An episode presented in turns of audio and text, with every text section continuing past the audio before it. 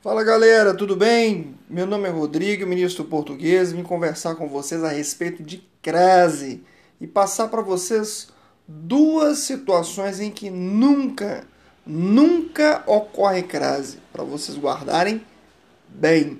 Não ocorre crase antes de verbo e não ocorre crase em expressões repetidas como dia a dia, cara a cara, gota a gota, face a face, não tem crase.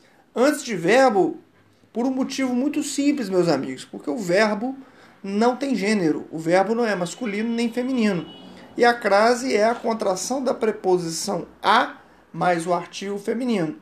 Mas o verbo, por não ter gênero, ele não admite nenhum tipo de artigo, nem masculino, nem feminino. Tá certo? Grande abraço.